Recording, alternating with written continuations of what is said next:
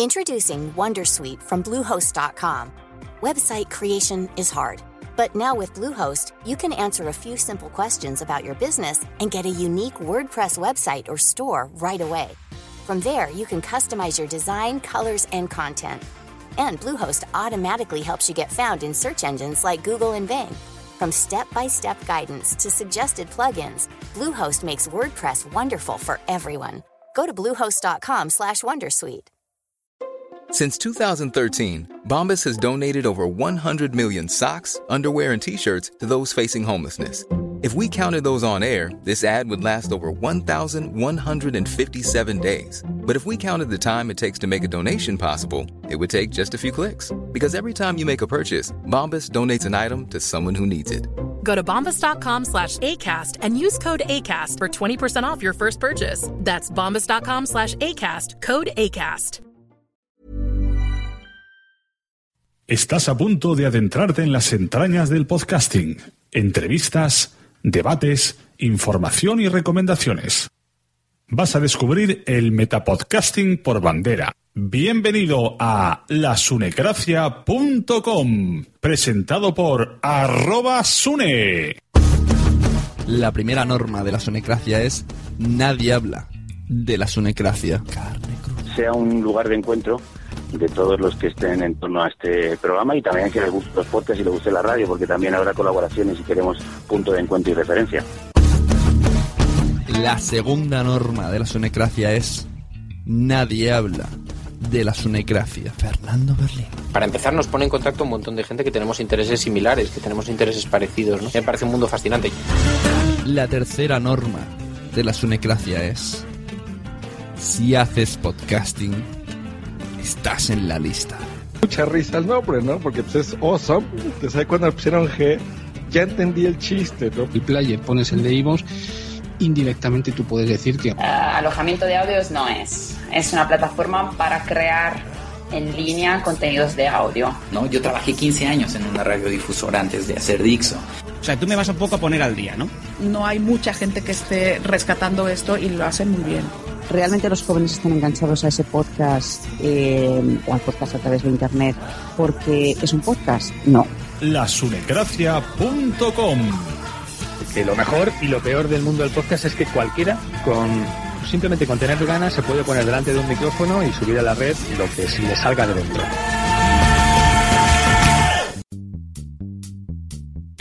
Bienvenidos de nuevo a la Sunecracia. Hoy tenemos un podcast muy especial que me apetecía mucho contar con esta gente. Tenemos a Javier Peláez de Catástrofe Ultravioleta, un podcast de, a mi entender, pienso yo, a ver si ahora la definición la digo mal, de investigación y divulgación. Es un podcast muy cuidado, muy exitoso, muy ordenado.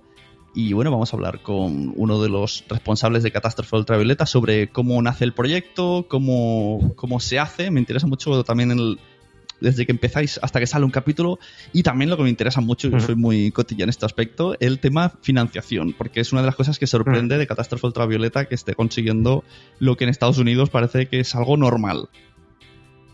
Bueno, hola, ¿qué tal? ¿Qué tal, Suna? Encantado de estar contigo. Catástrofe Ultravioleta, bueno, como tú lo, lo has definido, es un podcast de. Nosotros creemos de, de, de, sorpresa, ¿no? Es la idea es buscar historias, historias que sean interesantes. A veces están relacionadas con la ciencia, otras veces la ciencia es un tema adyacente, pero también, bueno, pues eh, es un es un podcast muy amplio. Lo que buscamos es la, historia sorprendente, algo que, nos llame la atención y diga, oye, pues mira este tío que se ha ido al Himalaya a buscar linces, ¿no? Bueno, pues sí, tiene algo de ciencia, pero es más la historia personal de, ese, de esa persona o incluso de algún hecho histórico que, que hemos descubierto y que, y que, intentamos dar en, en exclusiva o, o bueno. Eh, es de ciencias, de divulgación, tenemos mucho humor, mucho buen rollo, pero eh, lo que nos interesa es el contenido, es decir, lo que contamos, más que el, tema. Aunque muchas veces el tema no sea científico, si hay un historión o un temazo detrás de él, pues eh, vamos a por él y decimos vamos a grabarlo.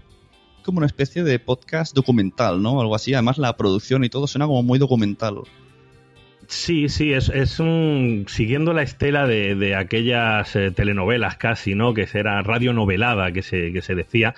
Y bueno, cuando lo, lo, comenzamos, si quieres empiezo más o menos por el principio, ¿no? Pues eh, somos tres.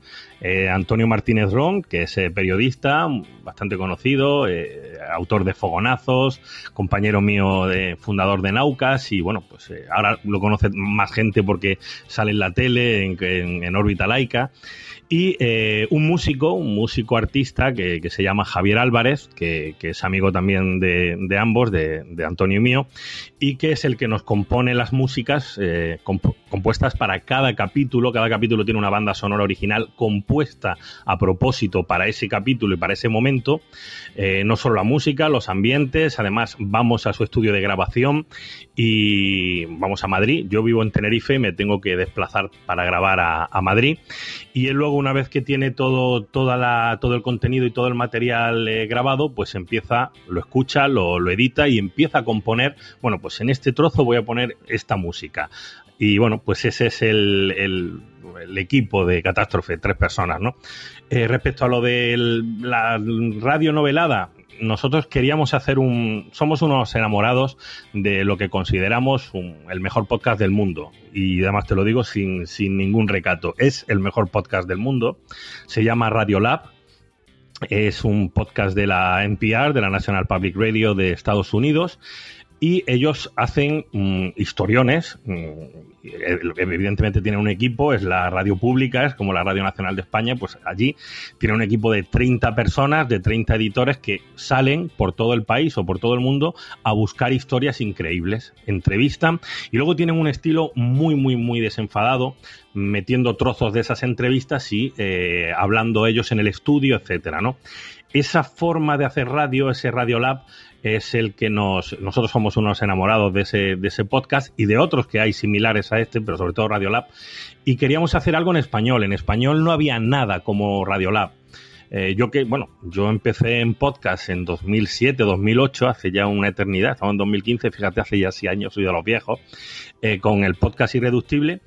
Y, Antonio tenía experiencia en radio, él colabora también con, con eh, Onda Cero, con, Isabel Gemio, yo, yo colaboro con Radio Nacional y bueno, pues un día dijimos, oye, eh, tenemos que hacer algo juntos, eh, tipo fogonazos o tipo al irreductible con historias, pero en audio, en podcast, ¿no? En, en la radio. Y se nos, se nos, bueno, antes de empezar a grabar, fíjate, antes de empezar a grabar estuvimos nueve meses nueve meses eh, pensando solo qué es lo que íbamos a hacer. ¿Qué es lo que queríamos? Estuvimos hablando, reuniéndonos en Madrid, eh, Skype lo quemamos de tantas veces y el teléfono lo teníamos siempre. Oye, mira, pues teníamos que hacer esto. Antes de empezar el primer capítulo, creo que es una de las eh, grandes ventajas que hicimos y que decidimos fue, no nos vamos a poner, ahora, vamos a hacer un podcast, vamos a reunirnos tres o cuatro y vamos a hablar de lo que vaya surgiendo. Estuvimos nueve meses antes de ponernos delante del primer guion. Y, queríamos tener un, un, estilo y un guion muy, muy, muy delimitado y muy estudiado, muy trabajado antes de empezar a grabar nada. Entonces, bueno, hasta para el nombre, el propio logo, todo eso durante nueve meses estuvimos, eh, encontramos a, a, Rojo, que es el que nos hizo el, el logo de, de la bomba atómica con el cerebro. Sí, estuvimos nueve meses antes de siquiera ponernos delante de un micrófono has hablado de Naucas, para gente que no, que no estemos metidos en el mundo de la ciencia, veo que muchos los de ciencia habláis de Naucas. Entonces explica un poquito también para meter en contexto a los oyentes qué es Naucas y también de paso explícanos el significado de catástrofe ultravioleta. Naucas es, eh, bueno, hoy por hoy es el portal científico de divulgación científica pues eh, más grande que hay en España. Eh, es, yo creo que incluso en castellano estamos ya cerca de 150 eh, colaboradores que son desde investigadores, profesores, catedráticos, periodistas, aficionados a la ciencia. Somos 150 personas que nos hemos reunido en un portal, naucas.com, donde vamos escribiendo artículos diariamente. Y eh, bueno, también tenemos una red de blogs que tenemos ahora ya pues 10 blogs, creo. Ya tenemos 10 blogs alojados, es decir, nosotros mismos somos una especie de blogspot y alojamos eh, blogs. Y eh, bueno, fue una idea también de Antonio Martínez Ron, de Miguel Artime y mía, bueno, pues eh, que nos decidimos, cada vez que nos juntamos hasta unos cuantos delante de una cerveza su surge alguna cosa rara, ya sea catástrofe o sea Naucas. Y bueno, Naucas ahora mismo es el portal de ciencia pues tenemos un millón y medio de, visitas al mes, más o menos. Y 150 personas que no solo escribimos en internet, sino que también hacemos eventos, eventos en Bilbao, en Atapuerca, hemos hecho eventos en, en Pamplona. Eh, bueno, pues intentamos hacer divulgación desde una manera desenfadada, con humor, bueno, más o menos como somos nosotros. Y luego, catástrofe ultravioleta, ¿qué significa? Bueno, estuvimos dándole vueltas al nombre, surgieron un montón de nombres y en una, en una, en Bilbao creo que fue, Antonio y yo estuvimos hablando con un físico y surgió también la, idea de catástrofe ultravioleta, que es un, bueno, es un término físico donde, bueno, pues bastante complicado, pero bueno, un error en la radiación de un objeto oscuro, etcétera, ¿no? Bueno, nos pareció graciosísimo. Es decir, los físicos eh, son como los informáticos, ¿no? Eh, pensábamos, decía, catástrofe ultravioleta, qué, qué, qué, sonoro, ¿no? Se encontraron con un pequeño error en la teoría y decían, error fatal, error catástrofe, esto es una catástrofe, ¿no? Porque había un pequeño error en la teoría de, del magnetismo o de, la, o de la radiación, no recuerdo bien. Y nos, simplemente dejamos a un lado todo el aspecto físico y nos quedamos con, con, la frase, ¿no? ¿Qué, ¿Qué, frase más sonora? Esto es una catástrofe ultravioleta simplemente porque habían encontrado un error, ¿no? En, la teoría. Nos hizo gracia y claro, de, delante de un par de cervezas dijimos, bueno, pues vamos con esto, este es el nombre. Madrillano Way of Life Madrillano es el mejor. Madrillano es el mejor. Un podcast que nadie puede describir. Madrillano caca. No, dilo bien. Es el mejor caca. Tienes que escucharlo. Madrillano.com o búscanos en iTunes, Evox, Spreaker o en los mejores cines. Cabrones. Cabrón de tonto. No, no digas eso. Me interesa muchísimo desde el momento en que decidís un tema de los podcasts que habéis hecho hasta la publicación del uh -huh. mismo. ¿Cuánto tiempo pasa y cuál es todo el proceso? Pues en algunos casos eh, un capítulo nos ha llevado casi un año casi un año hacerlo. Es más, tenemos capítulos que grabamos en 2014 y todavía no hemos editado. O sea que es que mmm, somos muy aunque lo tenemos todo muy claro, somos muy caóticos porque va surgiendo. Es decir, primero nos surge el tema. Por ejemplo, ¿qué te voy a decir yo? El primer capítulo que grabamos fue Expedición. Y en él, pues eh, hablamos de gente un poco chalada que hace expediciones muy raras, ¿no? Pues tenemos a un señor que sin haber remado nunca, no había remado en la vida, va y cruza el Atlántico a remo. Bueno, pues eso fue la primera grabación. Yo me encontré con esta historia y eh, me encuentro con, con, él, lo entrevisto, eh, hago la entrevista y guardo el audio, igual que tú me estás entrevistando a mí, pues guardo el audio allí, en, en, una carpetita, diciendo posible tema muy chulo, una historia muy chula, un tío que cruza el Atlántico a remo, el primer español además, ¿no?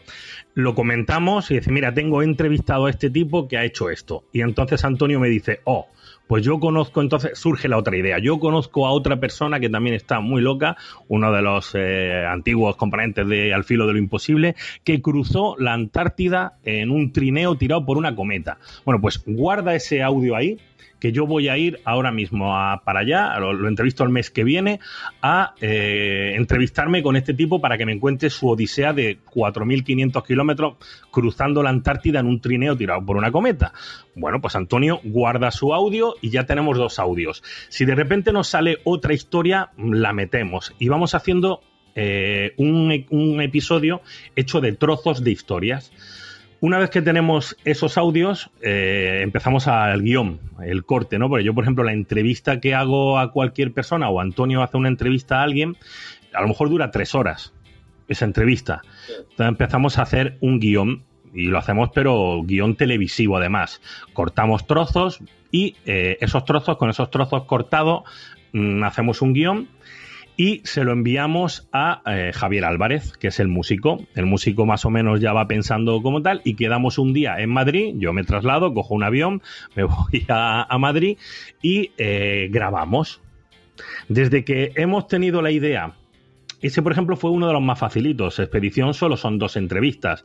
Pero, por ejemplo, el segundo, que fue Precisión, hicimos 12 entrevistas y nos fuimos incluso a grabar al CERN, al, LHC, y grabamos dentro del LHC, del, del anillo de, del colisionador de hadrones, ¿no? Y grabamos con 12 personas buscando un tema, por ejemplo, pues las cosas muy precisas. Y nos fuimos al Instituto de Materiales de Nanotecnología en Madrid, nos vamos al observatorio de tal, nos vamos a donde están los relojes eh, atómicos de en San Fernando, en Cádiz, nos vamos. O sea, es un podcast que requiere bastante inversión por nuestra parte, no solo de, dinero, sino también mucho tiempo. Y luego mucha planificación. Es decir, la historia no es que surja, uy, qué historión, qué, idea más buena, sino luego también hay que planificarla y ver cómo funciona mejor. Claro, la verdad es que la producción es. Me estoy, flipando. No sé si, si en la televisión se llega a hacer así, porque además vosotros tenéis vuestros trabajos y no os dedicáis exclusivamente al podcast, sino aún mira, dices, mira, es tu trabajo, tienes tiempo para hacerlo, se puede hacer, pero de esta manera es trabajo costoso. Sí, luego hay, audios, por ejemplo, que nos han, por ejemplo, Huesos, que fuimos a Tapuerca, hemos estado hablando con, Pepe Botella en Granada. Huesos, para montar ese capítulo de Huesos estuvimos un año casi, un año, porque yo tenía que ir a Granada, desde Tenerife a Granada, eh, para en- encontrarme a Miguel Botella. Este hombre, eh, Antonio tuvo que ir a Tapuerca, entonces teníamos la carpeta ahí, tú sabes, ¿no? Tienes una carpeta en el ordenador que pone huesos y vas añadiéndole audios que vas grabando. Y luego todavía no tienes tiempo, joder, hasta dentro de dos meses no puedo ir a Granada porque, claro, como tú dices, el trabajo, yo no me dedico a esto, yo tengo mi trabajo decente, por otro lado, ¿no? Y tengo que esperar a ver cuándo puedo ir a grabar. Hay capítulos como Huesos, por ejemplo, o alguno, alguno más que hemos tenido en preparación y en trabajo y, y- y se nos han juntado, pues eso, casi un año un año en hacerlo. Otros, por ejemplo, Interferencias, fue increíble. Interferencias fue una sesión de casi cuatro o cinco horas con un radioaficionado, con dos radioaficionados en este caso, en Madrid. Yo me desplacé a Madrid para entrevistarlos y estuvimos cinco horas hablando. Y después de esas cinco horas hablando con ellos, dije: Este es el capítulo, aquí está el capítulón, lo tenemos entero, ¿no? Luego, ¿qué pasó? Que me encontré con otro amigo mío en el, eh, que es, trabaja en el IAA, en el, en el, en el astrofísico de, de Andalucía, en Granada, que me contó: Oye, pues tengo otra historia y ya se vuelve a retrasar porque hay otra historia muy buena para incluir, ¿no? Sí, es un trabajo bastante, bastante complicado, pero oye, eh, estamos muy, muy, muy contentos con el, con el resultado final obtenido. Una vez que ya hemos hecho todas las entrevistas y hemos puesto toda la música, yo creo que queda muy profesional y, y algo muy insólito aquí en el panorama de podcast español.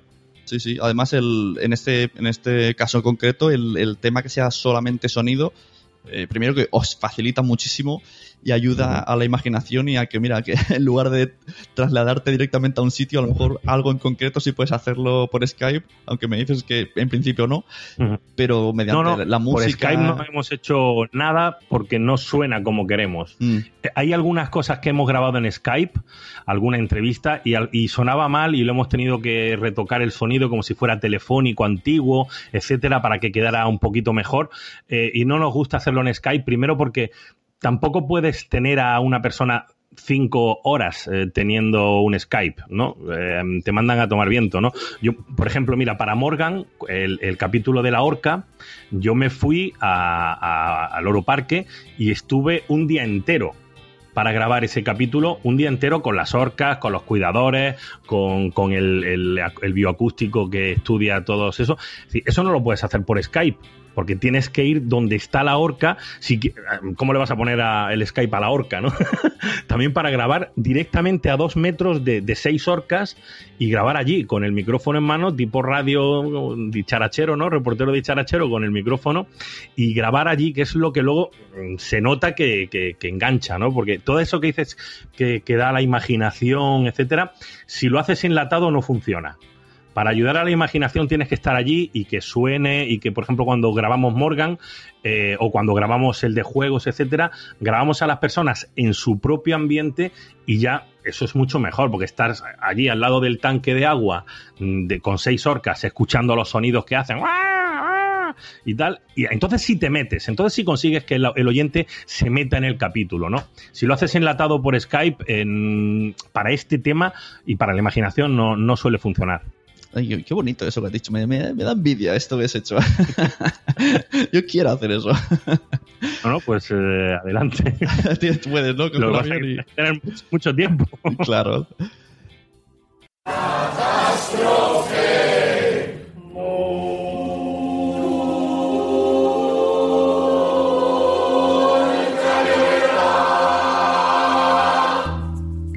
Hola, soy Javier Pelaez yo soy Antonio Martínez y esto es Catástrofe Ultravioleta. Catástrofe Ultravioleta. Un proyecto de la Cátedra de Cultura Científica de la Universidad del País Vasco y de la Fundación Euskampus. Veías que se acercaba algo a la embarcación y te la iluminaba y hacía un fogonazo. Fogonazo, Impresionante, tío, venga. Pero, pero bueno, es impresionante lo que está contando, ¿no? O sea, es- veían luces desde el fondo del bar. Sí, llegaban desde el fondo del mar y subían a la superficie. Él no sabía ¿Y qué era. ¿Pero qué era eso? Y resulta que son peces que viven en las profundidades de 3.000, 4.000 metros. Catástrofe. Estás escuchando Catástrofe Bueno, vamos a ir a la Antártida otra vez. Vamos a la Antártida.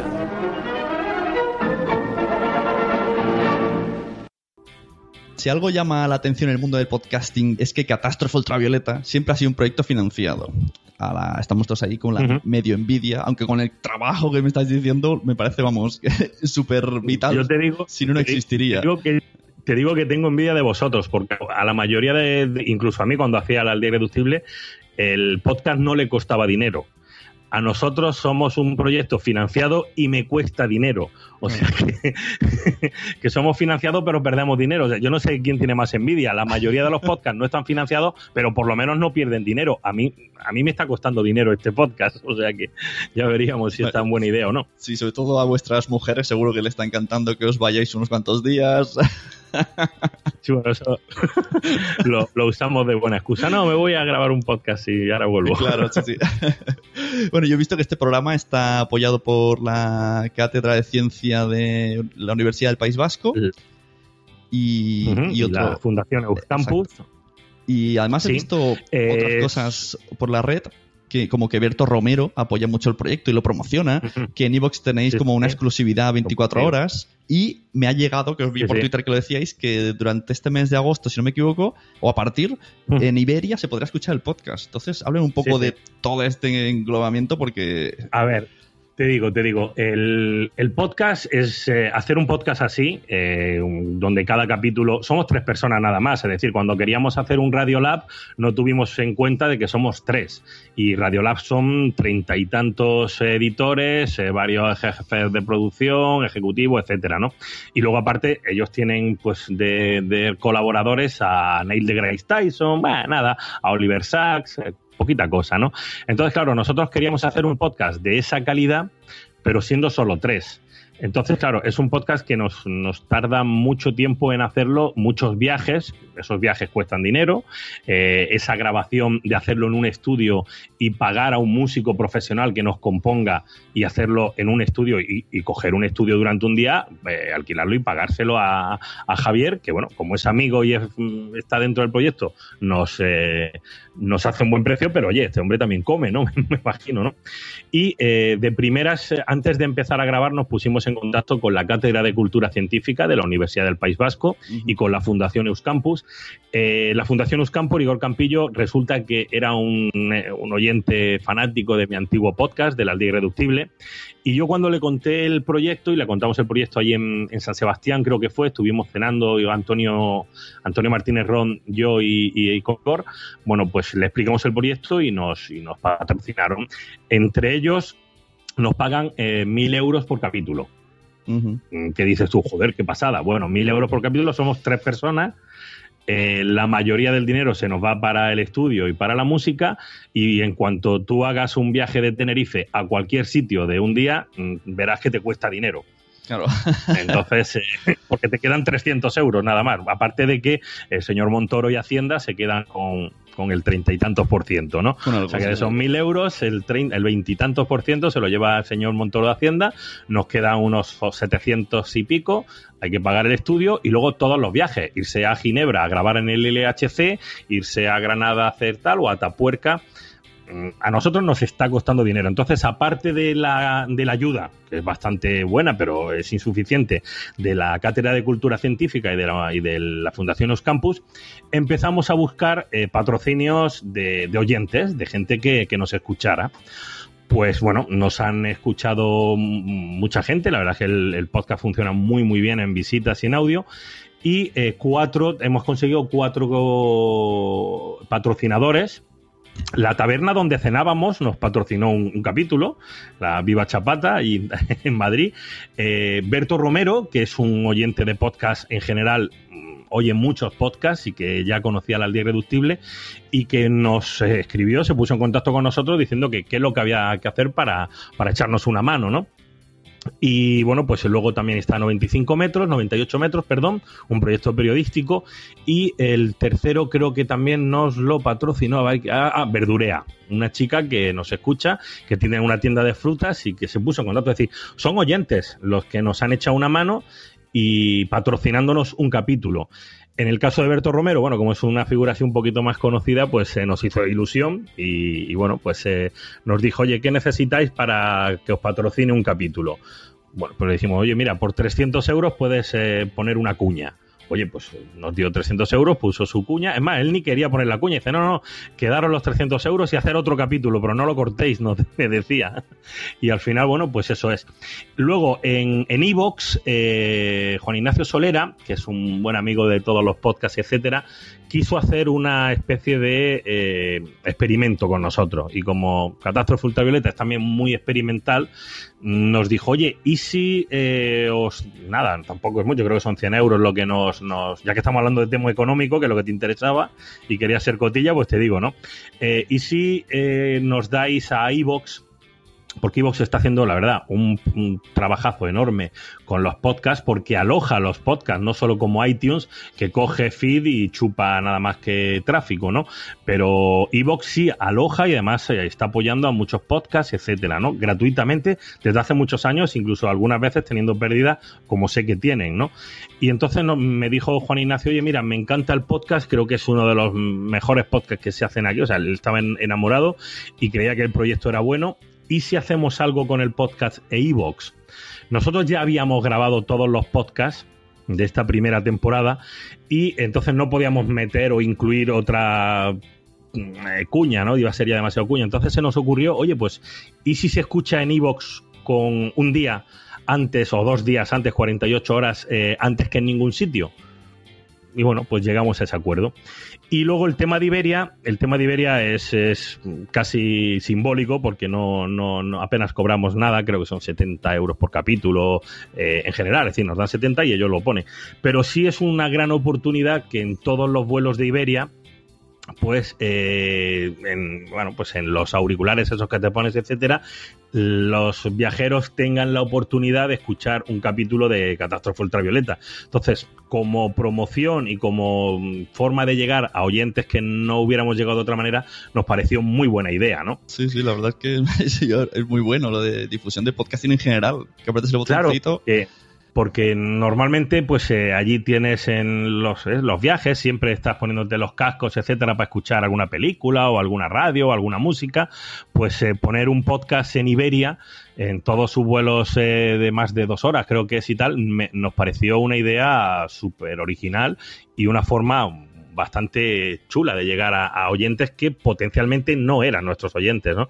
Esos son más o menos los, los apoyos financieros que tenemos, pero eh, la verdad es que mmm, muchos de ellos son eh, eventuales, es decir, eh, Berto Romero, etcétera y tal, nos dieron esa, ese apoyo y ya está. Ahora, para hacer otra temporada de 12 capítulos, ahora mismo estamos pensándolo mucho, mucho porque es un esfuerzo muy grande, requieren queremos hacerla, evidentemente. Incluso tenemos ya muchos temas y alguna carpeta de audio eh, esperando a, a, ser preparada, editada, grabada, guionizada, musicalizada, etcétera. Pero tenemos que tener las cosas muy claras porque, ya te digo, empezamos en 2011 o 2012 esta idea, estamos en 2015, son tres años, y hemos grabado 12 capítulos. Meternos en otros 12 necesitaríamos un apoyo financiero que nos compensara. No te digo que nos vamos a hacer ricos, sino que no perdiéramos dinero. Con no perder dinero ya lo haríamos. Con eso, si, si, a mí me sale gratis y no, me, y no pierdo dinero, yo vuelvo a hacer otros capítulos. Ahora te voy a dar una idea de una cosa que estoy haciendo yo. Te dejo ahí con la intriga. aunque, aunque a, a mucha menor escala, por supuesto. Eh, has dicho lo de Iberia. ¿Sabes de alguien ya si, si esto funciona y si alguien ha podido oírlo? Eh, no, ha tenido que funcionar bastante bien porque hace un mes, eh, empezaron el 15 de julio, etcétera, sí creo, hace un mes eh, nos pidieron un capítulo y hace una semana nos han vuelto a escribir que quieren otro. O sea que no creo que haya ido mal, creo que ha ido bastante bien. Eh, si, si, tú vas a un sitio, compras algo y al día, a la semana o al mes vuelves a comprar, mm, no tengo cifras de los oyentes o de la gente que lo ha escuchado en los aviones, pero no creo que haya ido mal cuando nos han pedido otro capítulo más. Claro, esto no, claro, por supuesto no, no os cuenta de, de, de, descargas, ¿no? Vosotros le dais el audio y ya no sabéis nada más. No, no, no. Nosotros le damos un audio en MP3, perdón, creo que es en WAP, en máxima calidad, que los. Además, tenemos la opción de.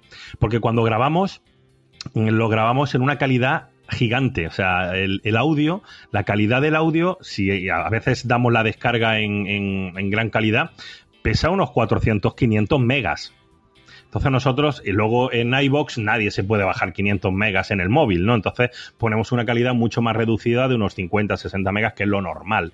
Pero eh, tenemos grabamos en un estudio profesional y cada audio es posible que, que pese casi un giga. Ya ves. Y entonces tú en, en el avión O sea, pones el número. Eso es lo que le dimos, eso es lo que le dimos a Iberia. Sí. Pones el número 8 o lo que sea y te salta directamente o te dice, ahora vas a escuchar un podcast. O, o te sale ya la intro y dicen, No "Esto lo, qué es?". no lo sé, no lo sé, porque no, no, no me ha dado, eh, no me ha tocado viajar con Iberia para escucharlo, ¿no? Pero creo que es simplemente mm, dar y em- y empezamos nosotros, tal y como empezamos. Además, una de las cosas que, que es característica de Catástrofe es que no tenemos ninguna careta, ni empezamos diciendo, hola, vamos a empezar un programa, hoy vamos a hablar de esto. No, no, vamos directamente a la yugular, que es lo molón. Bueno, estará Por ejemplo, si vamos a hablar de expedición, de repente ponemos a un tío en medio del Atlántico y así empieza el programa. Claro. Bueno, desde aquí si, si algún oyente nuestro de Sunegracia o alguno que venga de, de vosotros lo haya escuchado, y a mí me interesa mucho que me envíen un audio o algo de cómo fue la experiencia, un tweet, lo que sea. me interesa mucho porque Sí, sí, a ver, alguien que haya escuchado en Iberia Catástrofe Ultravioleta, que bueno, es una cosa curiosa, ¿no? Porque nada más que el nombre, por- Catástrofe Ultravioleta, ponerla en un avión, ya, eh, ya hay, que, hay que ser valiente. menos mal que no se moría, aún se llamaba Vamos a morir todos o algo así. No, no, no, no, pero, bueno. De todas maneras, eh, no creo que hayan puesto nada porque nosotros somos muy, muy quisquillosos a la hora de editar. Somos extremadamente puntillosos. Entonces, cada, cada frase o cada momento está estudiado. In- Incluso muchas veces las historias nos las han contado el entrevistador en una línea de tiempo y a nosotros nos, nos ha parecido Claro. que darle la vuelta y empezar por el final, por ejemplo, era mejor. Sí, sí, sí. Entonces, eh, o empezar por el, por el medio y desconcertar al oyente y no saber dónde está, ¿no? Entonces, mm, somos muy quisquillosos y no queremos ahora que nos pongan una cabecera. Hola, ahora vas a escuchar un podcast que es de investigación, de ciencia y de historia. No, no, pues eh, yo creo que sale así. De todas maneras, este tema lo, lo llevó Antonio, Antonio Martínez Rom, y bueno, yo confío plenamente en lo que, en lo que él haya acordado. La verdad es que es, es- es muy curioso, muy curioso. A ver si esto poco a poco sale en Renfe, y- etcétera, etcétera. Acabo escuchando sí. el podcast.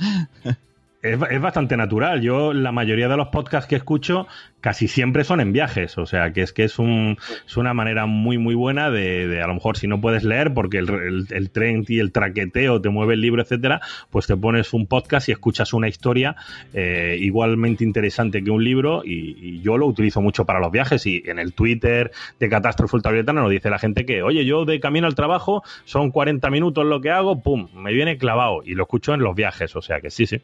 Sí, la verdad es que parece que el podcast está creado para los viajes, sobre todo en vacaciones, medio viajes largos. ¿Y qué haces? Pues, ya, de ya de por sí la radio, a mí los programas no me gustan porque no los encuentro. Yo nada más escucho música, música y anuncios. Pero si encima te vas moviendo por comunidades, vas perdiendo la emisión y eso es un cachondeo. Entonces te metes un playlist y ala, a escuchar podcast como loco. Sí, sí, la radio, la radio se hacen muy buenas cosas en radio, ¿no? Pero bueno, pues ya que estoy aquí para promocionar el, el Catástrofe Ultravioleta, yo creo que mm, la radio necesita cosas como la que, como las que se hacen en Estados Unidos. Igual que la televisión sí ha importado un montón de formatos de Estados Unidos, o sea, todos los concursos que tenemos, todos los reality shows, los late night, todos los late night shows de, mira, de Berto Romero, etcétera, han sido eh, copias y trasla- traducciones y traslaciones de formatos que se utilizan en Estados Unidos. Sin embargo, en radio estamos en España un poco anquilosados a la radio tradicional. ¿No? Es el, entrevistas, el formato de, de bueno, pues, fútbol, etcétera, sí, sí funciona bastante bien, pero programas tipo casi documental de radio, como los que hay y muchísimos en Estados Unidos, que funcionan muy bien. Eh, eso no, no se ha trasladado aquí a la radio española. Se ha hecho algo, pues, claro, ¿y quién lo ha hecho? ¿Qui- ¿Quién lo ha hecho? Eh, Pues Iker Jiménez ha hecho algunas cosas de, de, misterio y haciendo recreaciones y tal con fantasmas. Eh, Eso no es serio, ¿no? Es una pena, ¿no? Que ese formato tan bueno que hay en otras radios no se traduzca en, formatos aquí en España como sí se está haciendo en televisión. Me da la sensación de que la radio en España eh, tiene mucha vinculación con la actualidad, pero actualidad de todo tipo, actualidad musical, actualidad futbolística, actualidad política. Si no es actualidad, ya no vale. Entonces, claro, que un tío haya, haya cruzado el mar no es actual. Entonces No, parece que esa- Bueno, el- eh, ¿hay, ¿hay algún programa suelto Sí, de alguna historia? eh, pues ser historia o, o algún, algún programa tipo así que te cuenta. Pero sí es cierto, la- tú pones la radio y cada media hora tienes un boletín de noticias. Eh, pones una radio y la actualidad por la mañana es actualidad de lo que pasa en el día y es de desecho, es decir, ya no te sirve para dentro de una semana. Eso de hacer como antiguamente hacía eh, Juan Antonio Cebrián con los pasajes de la historia, etcétera, radio que tú puedas guardar durante años y que te siga mm, gustando un capítulo que escuchaste hace eso no se hace en la radio ya, o se hace muy poco. No voy a decir que no se hace, pero se hace muy poco y, y gusta mucho. Es una cosa que yo no entiendo. Es decir, eh, yo, una de, de mis páginas es un recopilatorio de pasajes de la historia de Juan Antonio Cebrián, por ejemplo, ¿no? Pues sigue la gente descargándoselo. Y se grabaron hace 10, 12 años. Eso no lo puedes hacer tú con la radio de, eh, pues de Julio Otero o de Luis del Olmo, porque a los dos días ya no vas a escuchar lo que pasó. Ni te vas a descargar un audio del día del programa hoy, hoy, hoy por hoy de hace tres semanas. nadie, incluso- nadie se lo descarga, se lo descargan en el día si no lo han escuchado para enterarse de lo que pasa hoy. Pero no hay lo que, por ejemplo, puedes hacer con Catástrofe Ultravioleta, que es este capítulo, por ejemplo, Siderius o Huesos, que lo grabamos en 2013, lo descargas, lo escuchas hoy y te emociona y te gusta. Mm, No hace falta que sea actualidad. Claro, pero es que incluso tertulias siempre ligadas a la actualidad. Incluso si hay algún programa de humor, es muy difícil que, que sea como. Hay podcasts de humor que sí que puedes oírlos cuando quieras. Quizá algún, algún Sí, detalle sí. estará desactualizado, pero por ejemplo, Goma Espuma era actualidad, pero relacionado también con política. Siempre es como todo en la actualidad.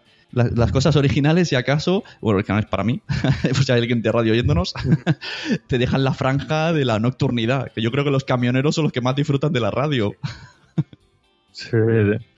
No, los podcasts es diferente. Los podcasts, como hay miles y la, imaginación vuela y hay un montón de proyectos, pues entonces sí te encuentras cosas mm, mucho más eh, diversas.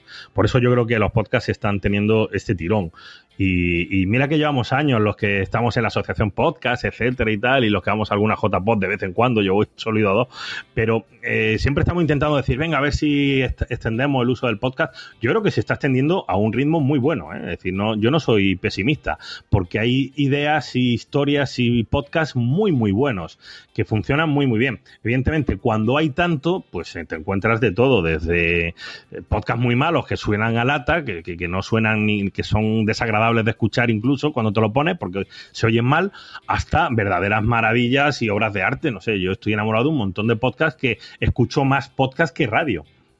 Entonces sí, yo creo que el podcast te da un te da una libertad que la radio la radio a lo mejor no te da. Claro, yo esto siempre lo, lo comparo con los blogs. Cuando me dicen, es que hay muchos podcasts que son malos. Bueno, claro, y también hay millones de blogs que son malos. Bueno, bueno, hay Claro, de todo. La gente. Por supuesto, pero bueno, no lo escuches. Claro. Es decir, mira, el podcast es libre, no te cobran, no, no tienes que, eh, no te, nadie te obliga a escuchar nada, ¿no? Es decir, tú escuchas los que te gustan. Evidentemente, los buenos serán más escuchados.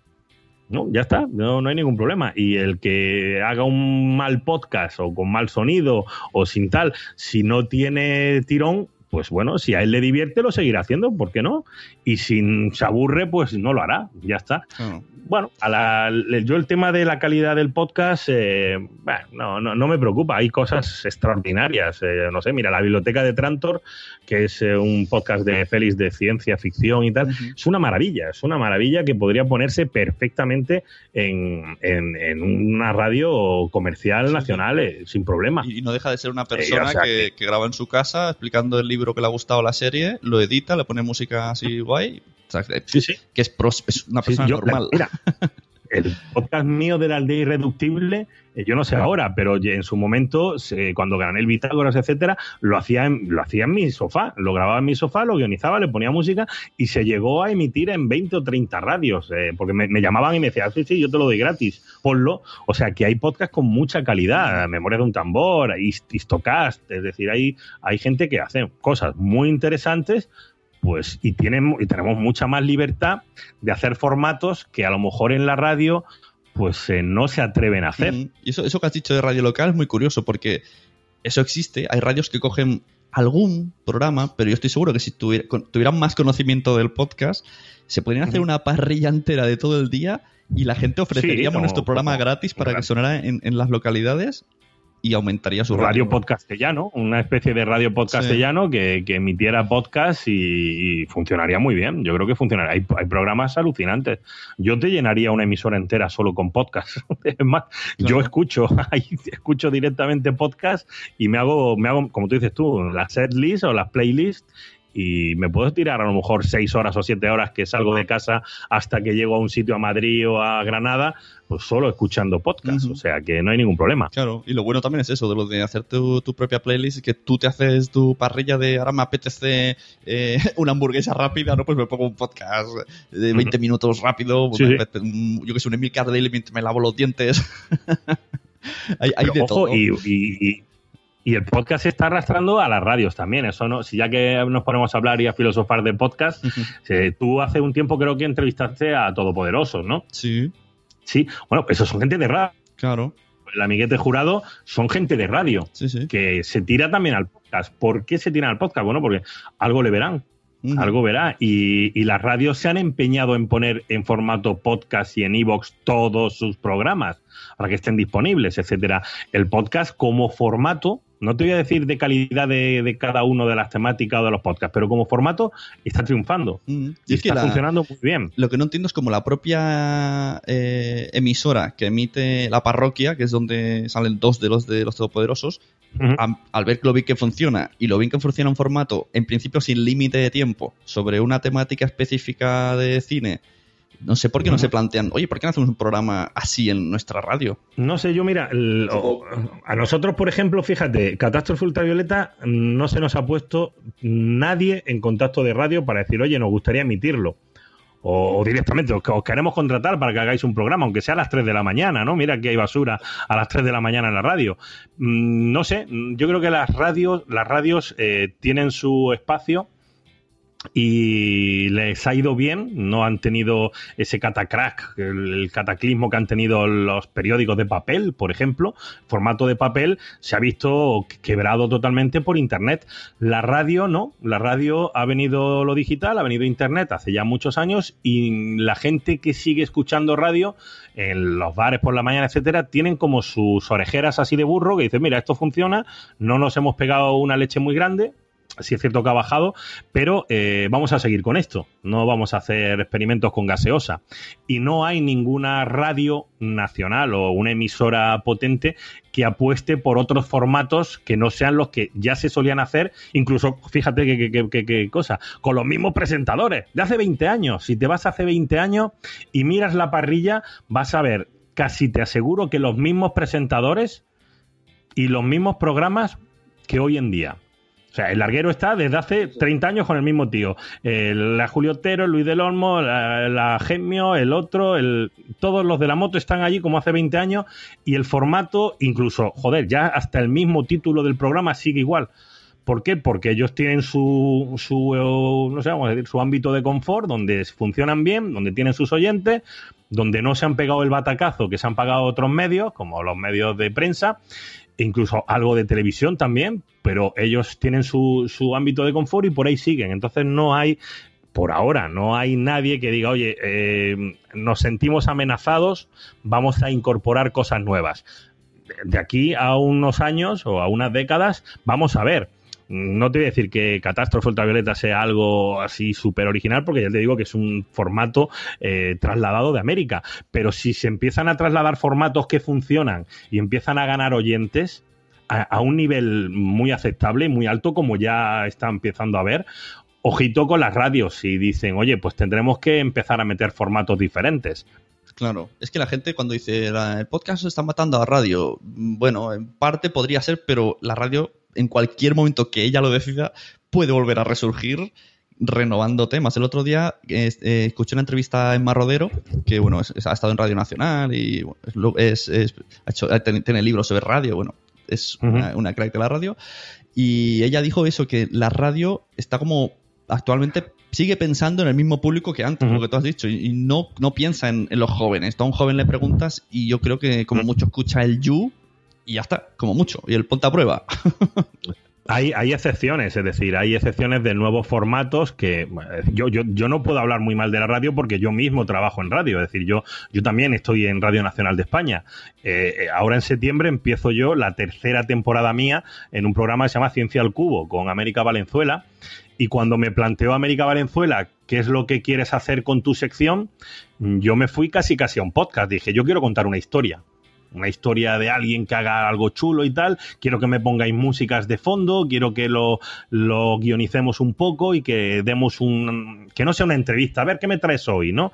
Sino que, que tenga un hilo conductor. Llevo ya dos años en Radio Nacional y está funcionando muy bien. Es decir, cuando metes un formato nuevo, como el, la sección mía y otras que hay en, en otros sitios, eh, y mucha gente del digital, vamos a decirnos así, ¿no?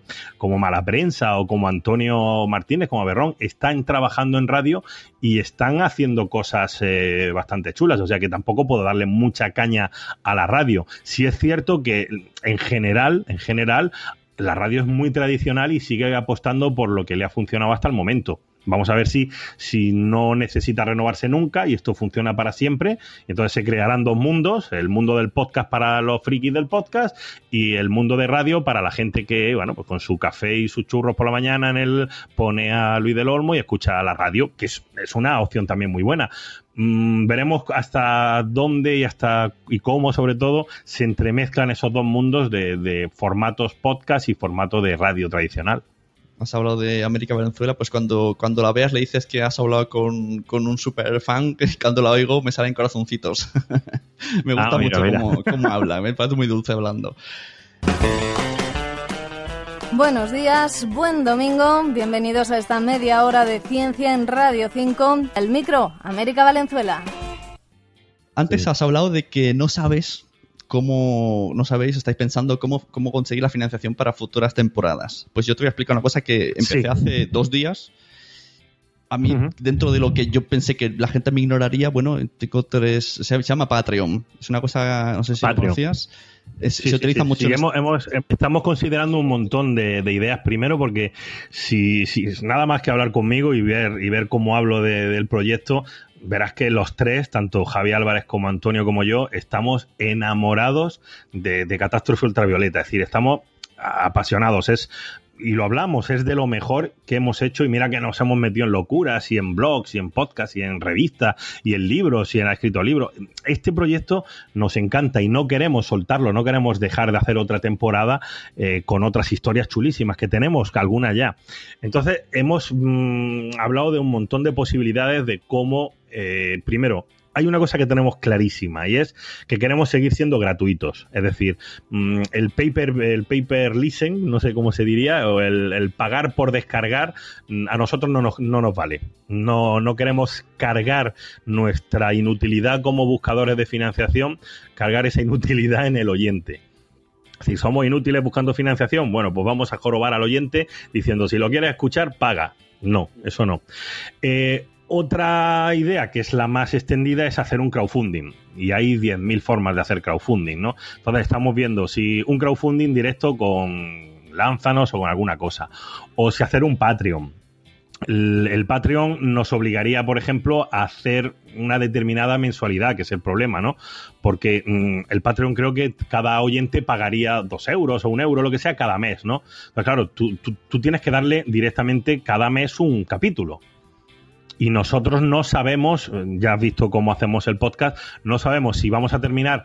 Hay, hay veces que hemos terminado dos capítulos a la vez. Por ejemplo, los dos últimos, Elefancia y Vermilingua, el 11 y el 12, el del elefante y los hormigueros, lo grabamos del tirón. Estuvimos 12 horas metidos y los grabamos los dos seguidos. Entonces tenemos dos capítulos y sí podemos darlos eh, uno al mes. Pero, por ejemplo, ¿qué te digo yo? El de Boss Hot, el de, el de Huesos o alguno más, mm, tardamos cinco meses. Entonces no tenemos una regularidad salvo que digamos, oye, esto nos da para vivir y dedicarnos. Entonces sí, yo dejo mi trabajo y digo, venga, me dedico a esto que encima me encanta. Entonces sí tienes, no uno cada mes, uno cada 15 días, si quieres.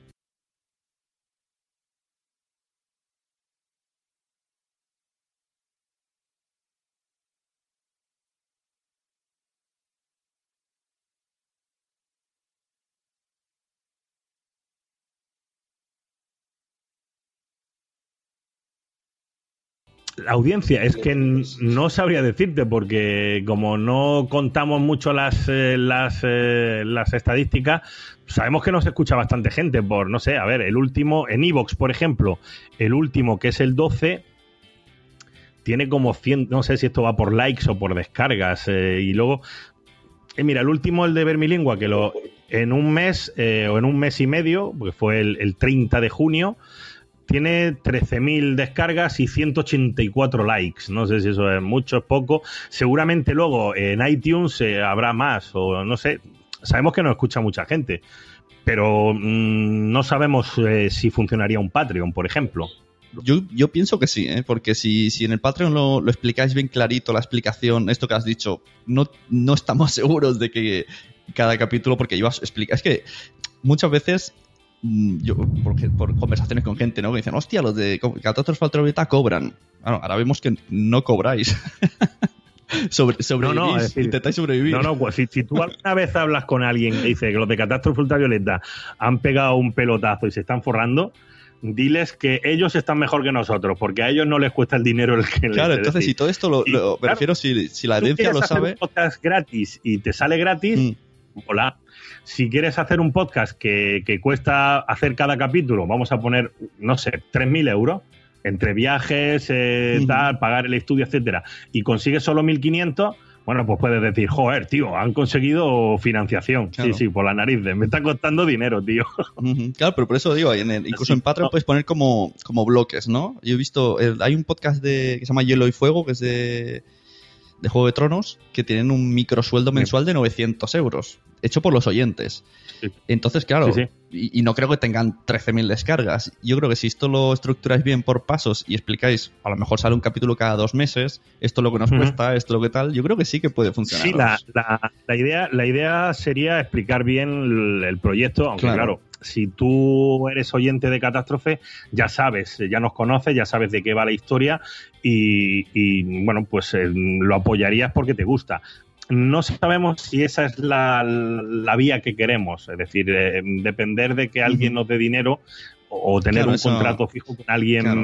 eh, con una empresa o con una multinacional o con alguien que nos asegurara una temporada. Porque yo no sé hasta qué punto Oye, ojo, y yo el crowdfunding lo defiendo a muerte porque he sacado varias cosas en crowdfunding, mm. entre ellas una revista con, con Naucas. Tres números de revista de Naucas, llegamos a conseguir cerca de 20.000 euros. Mm. Cerca de 20.000 euros para sacar esta revista. Y lo conseguimos tres veces, tres, en tres años diferentes, ¿no? Entonces, el crowdfunding está muy bien, pero yo creo que es para, a lo mejor, funcionaría mejor o funciona mejor para cosas puntuales. Claro. Es decir, quiero hacer esto.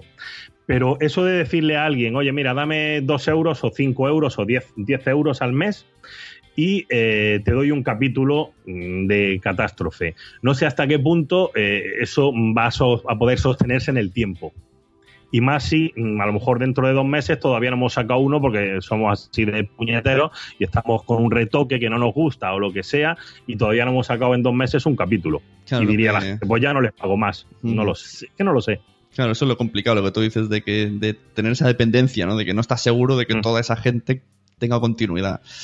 Pero bueno, son herramientas que están Hombre, ahí. Evidentemente, que... si, si, si, hiciéramos un eh, si hiciéramos un crowdfunding y, o un Patreon o un algo de camisetas o cualquier cosa o lo que sea, eh, y nos diera como para dedicarnos y dedicarle más tiempo a esto, sobre todo porque no nos cuesta dinero, entonces sí nos plantearíamos decir, venga, vamos a hacer un, un, un schedule que se llama una planificación de sacar cada día 26 de mes, sacar el capítulo en ese día exacto y hacerlo bien.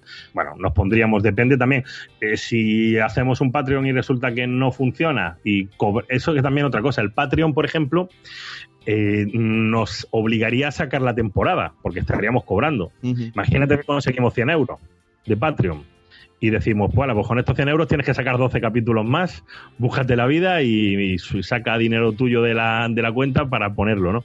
No sé, es complicado. Nosotros queremos seguir haciendo Catástrofe Ultravioleta porque, joder, lo escuchas y creo que vale la pena, pero eh, Antonio, yo y, también Javier, pero sobre todo Antonio y yo, eh, estamos metidos en un montón de cosas. Yo tengo trabajo de ocho horas todos los días igual que cualquier persona normal, entro a mi horario, salgo y esto es un hobby. Y si el hobby encima me, me, está quitando casi la vida o, otros proyectos, escribo en Yahoo, sigo con Naucas, la aldea irreductible, o sea, es una locura, Radio Nacional.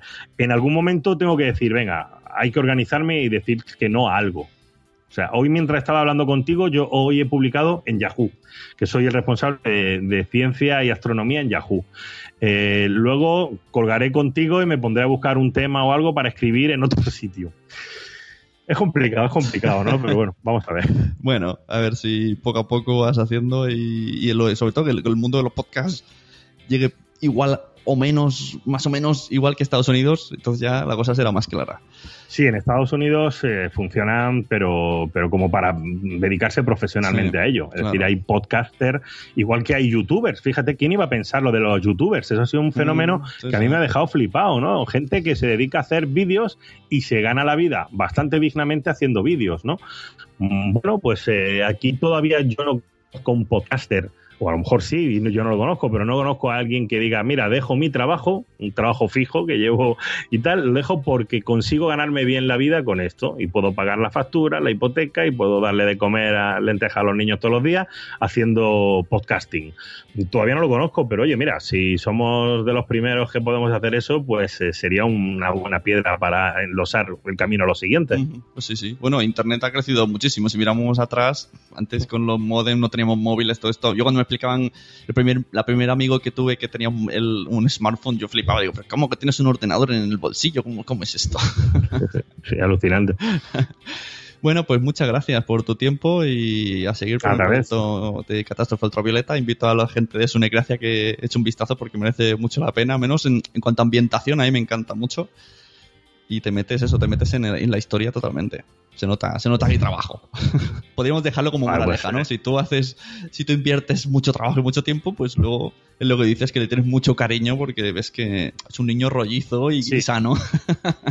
No, la verdad es que estamos contentos con, el resultado de estos 12 capítulos. Oye, ojo, que lo mismo podíamos haber invertido mucho trabajo y, mucho esfuerzo y haber salido mal. Lo que pasa es que, bueno, he tenido la suerte de juntarme con gente muy, muy buena, no solo los, entrevistados, ¿no? sino Antonio Martínez Ron es, un crack buscando historias desde hace ya una década. De, en Fogonazos lleva haciendo cosas sorprendentes desde hace una década, de hace 10 años, no más. Javier Álvarez, que encima es un, músico espectacular. Entonces, bueno, eh, joder, hemos tenido la suerte de coincidir tres tíos que, que nos gusta, además que nos apasiona, y luego la suerte de que hayamos caído bien, hacerlo bien porque lo mismo te encuentras eh, gente que termina peleada, encima que nos llevamos muy bien y, se nota, eso también se nota muchísimo en el podcast, ¿no? Porque los chistes que, y el humor que hacemos a veces, la mayoría de la mayoría de las veces no están en el guion. Sí, sí. Eh, es sabemos es... cuándo romper el guion y cuándo y encima nos queda bien, o sea, porque hay un feeling muy bueno y eso es otro puntazo de, lo que queremos eh, seguir haciendo. Sí, es que lo que nadie cuenta de los podcasts es, es eso, ¿no? También lo que no se ve. O sea, el, dejar a la familia de lado, quedar, llevarte bien con tus compañeros. Casi que eso es lo más problemático de todo. Tú fíjate, pero si tú, tú, recuerdas todos los grupos de música que se han separado y se han peleado y tal, en las grabaciones y tal, no sé cuánto. Nosotros nos metemos en el estudio seis horas o siete. Y a veces pedimos pizza porque no hemos terminado un trozo y tenemos que grabarlo y pedimos pizza para comer allí mientras grabamos. Y, y, joder, y nos lo pasamos. Estu Yo me lo paso estupendamente. Cada vez que voy a Madrid a grabar, me meto a las 9 de la mañana, salimos a las 7 a, a tomarnos una cerveza y casi 8 o 10 horas que hemos estado en el estudio nos hemos estado partiendo el culo de risa y pasándonos estupendamente. Mm, claro, eso... eso... también es un punto que se nota en el resultado cuando Sí, sí. te lo pasas bien y, y se nota, se nota. Bueno, eso, eso es lo más, lo que más me gusta a mí del podcasting, es eso, que la gente se nota que disfruta y que, y que lo hace libremente. Muy Bueno, bien. Así que... Oye, ha sido un placer estar contigo, ¿vale? Que si no me enrollo, yo pego unos tochazos enormes, Tengo tío. problemas. Veo un micrófono y me lo como. Muchas gracias por atender a la llamada y nada, te dejo con tus múltiples tareas. Muchas gracias, Sune. lasunecracia.com Y hasta aquí el podcast número 80 de la Sunecracia. Muchas gracias a los mecenas en Patreon. Patreon.com barra Sune. Muchas gracias al super oyente Manuel Hidalgo, al podcast madrillano Way of Life y al podcast Pienso, luego ya tú sabes, por confiar en el proyecto. Hoy hemos tenido una gustosa charla con uno de los componentes de Catástrofe Ultravioleta y nos ha desvelado cosas muy interesantes. He conseguido traerla a mi terreno y hemos estado cascando sobre podcasting hemos descubierto que ahora si vuelas con Iberia, puedes escuchar un podcast desde sus sistemas de audio. Y nos ha explicado lo, lo difícil que le resulta encontrar financiación y patrocinio. Si tú, tú tienes un podcast y deseas sacar algo de beneficio a través de publicidad, yo que tú no me comería la cabeza como los ultravioletas. Entraría en http barras boluda.com barra sunecracia y yo dejaría que el asesor de marketing me ayudara a buscar un patrocinador que pague por episodio. Yo lo dejo ahí. Muchas gracias por escuchar la Sunecracia. Yo soy Sune y podéis encontrarme en la red como arroba Sune. Ya sabéis que se escribe con dos N. Nos vemos en el siguiente Sunecracia para seguir cascando sobre podcasting. Si te ha gustado este audio, compártelo en las redes sociales. Ves a iTunes, busca la Sunecracia y deja una reseña con 5 estrellas. Nos vemos en los podcasts.